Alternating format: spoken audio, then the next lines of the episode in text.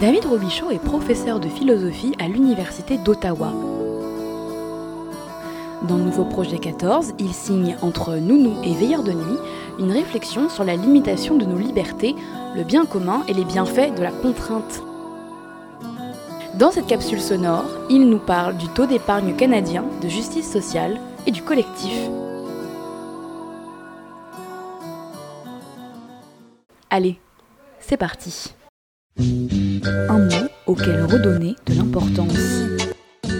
C'est vraiment banal, mais, mais les, mots de justice, euh, équité, euh, égalité, euh, il y a eu, en fait, euh, je pense, une espèce de, euh, de recroquevillement un peu sur les individus. il y a eu peut-être une présence un peu trop forte de, certaines formes de gouvernement, de l'Église, qui ont essayé de mettre un peu trop de, d'emphase sur des objectifs collectifs, sur une façon justement un peu plus collectiviste de, de, vivre nos vies. Le ressac de ça a donné ben, un résultat qui, qui est meilleur dans un certain sens, c'est-à-dire on a beaucoup plus de liberté beaucoup plus de euh, flexibilité dans la façon de vivre nos vies à tous les niveaux.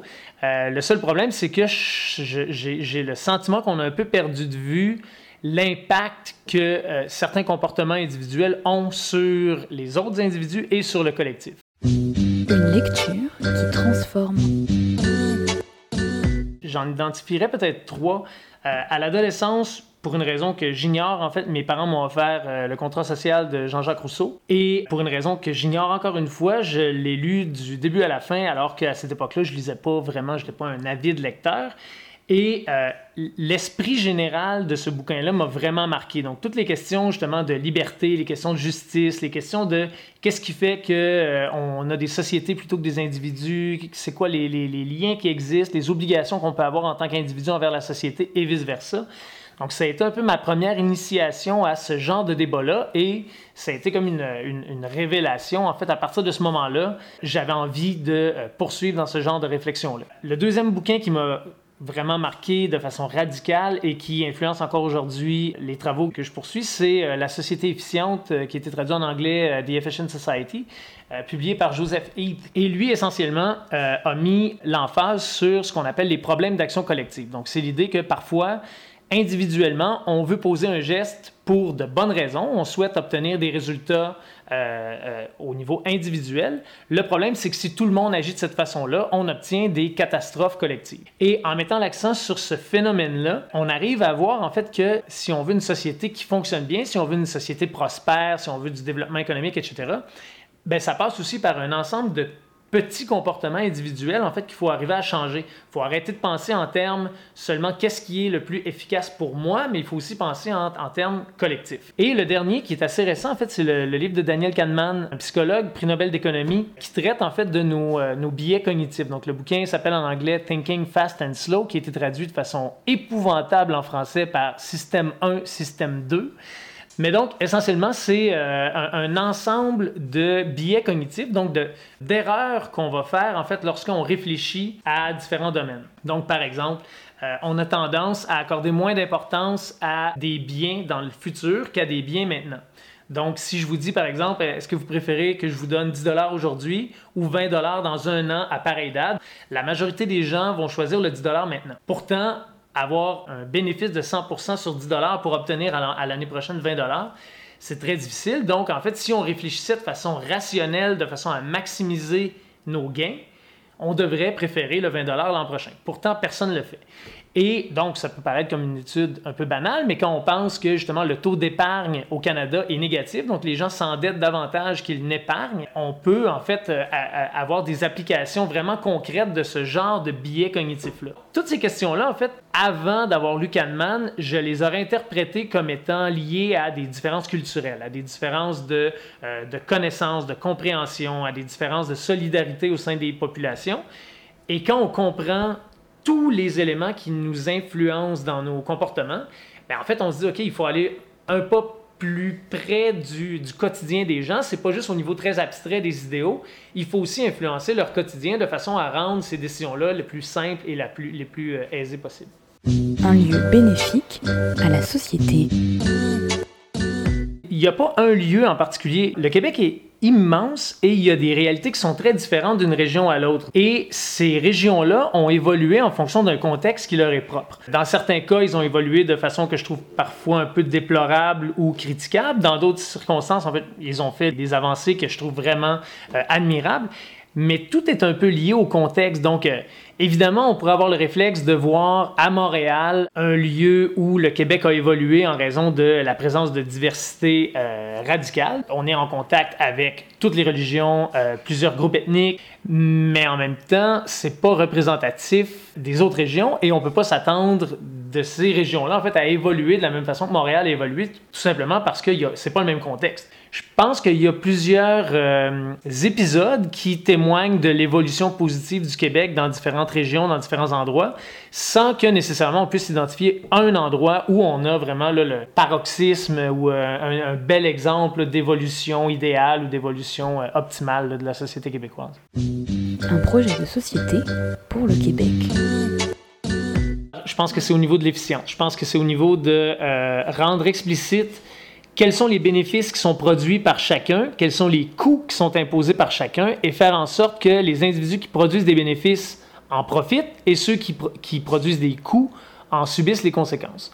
Donc, on a souvent une vision assez peu euh, globale ou assez peu exhaustive de euh, la production de coûts et de bénéfices. Par exemple, tout le débat qu'il y avait eu sur justement le financement de l'éducation, euh, ça tournait beaucoup autour de les gens qui étudient à l'université profitent eux-mêmes de cette formation-là, donc eux devraient payer. On néglige complètement de considérer les bénéfices collectifs, en fait, de cette formation-là que ces individus-là euh, acquièrent. Même chose avec, par exemple, le fait de, euh, de recycler ou de s'acheter une voiture électrique. Évidemment, il y a des bénéfices individuels, le style de voiture, le statut qui l'accompagne, le plaisir de, justement, euh, conduire ces voitures-là, etc. Mais il y a aussi, évidemment, des bénéfices collectifs sous forme d'élimination d'un certain degré de pollution. Et à ce niveau-là, en fait, je trouve que dans plusieurs cas, on sous-estime les coûts qu'on impose en tant qu'individu à la collectivité et euh, euh, on, sous-estime aussi les bénéfices qui sont produits par certains individus dans leur comportement euh, quotidien. Et donc, une meilleure compréhension, une meilleure conscience de quels sont ces coûts-là, de quels sont ces bénéfices-là et de comment on pourrait les diminuer ou les augmenter, euh, ça me semble être euh, vraiment quelque chose de fondamental qui va finalement un peu aiguiller quel type de projet de société on devrait mettre de l'avant. Donc, est-ce qu'on devrait aller de l'avant encore avec l'hydroélectricité ou plutôt aller euh, vers des sources alternatives? Ben, je pense qu'une bonne façon d'arriver à, la réponse à cette question-là, c'est d'évaluer vraiment les coûts collectifs et les bénéfices collectifs relatifs de ces deux façons de produire de l'énergie-là, en considérant tous les individus concernés. Donc, y compris euh, les peuples autochtones, y compris justement les formes de vie qui ont un impact sur euh, la production de certains biens desquels on est dépendant, etc. Et à partir du moment où on aura une meilleure compréhension puis une meilleure ouverture, en fait, à euh, considérer que c'est pas simplement au bénéfice de l'individu qu'une personne travaille, qu'une personne étudie, qu'une personne se garde en santé, qu'une personne justement adopte des comportements qui sont individuellement bénéfiques, mais qui sont aussi collectivement bénéfiques pour un ensemble de raisons. Une action au quotidien pour changer les choses. En ayant des enfants, euh, la première façon, c'est d'essayer de les brainwasher littéralement sur euh, la bonne façon d'aborder certaines questions, certains problèmes, certaines situations. Donc, c'est très micro. Dans mon propre comportement, en fait, euh, pour justement, disons, agir d'une façon qui me semble souhaitable et euh, euh, ben, de façon indirecte, d'une certaine façon, augmenter le standard pour les gens autour aussi, parce que, bon, des fois, euh, c'est un peu embêtant d'avoir des gens qui agissent toujours de façon impeccable, mais ça nous oblige à nous-mêmes augmenter un peu notre niveau pour être capable d'être à l'aise avec nos propres idéaux, nos propres valeurs et que nos comportements soient un peu en phase avec ces valeurs-là. Et de façon plus euh, indirecte, peut-être la façon la plus abstraite, c'est euh, en fait de, de, promouvoir et de, de rendre explicite les liens qui existent entre différents principes, différentes valeurs et des comportements au quotidien. Donc, j'ai une chronique à Radio-Canada où je mets en lumière euh, tous ces éléments-là, des petits comportements qui peuvent sembler banals euh, lors d'une marche ou d'une manifestation ou euh, dans le foyer familial, en fait, certains types de comportements qui peuvent être considérés comme étant complètement banals et inoffensifs, mais qui finalement peuvent avoir des conséquences qui sont un peu plus significatives, un peu plus substantielles. De, de simplement en parler et de faire en sorte que les gens aborde ces situations-là avec un peu plus de, euh, de ressources, avec un peu plus de matériel pour être capable d'interpréter ces situations-là et de voir en fait quels sont les bénéfices, quels sont les coûts, quels sont les, euh, les bons côtés, les mauvais côtés de ces situations-là. Euh, ça fait en sorte qu'on crée une espèce de façon de réfléchir ou de façon d'aborder des situations. Mais donc, au niveau abstrait, de promouvoir certains idéaux, de rappeler aux individus justement l'importance de ces idéaux-là et aussi comment on peut au quotidien les incarner, comment on peut euh, leur rendre justice. Euh, c'est un peu, disons, la troisième façon que j'essaie d'être à la hauteur de mes idéaux et de mes, mes principes.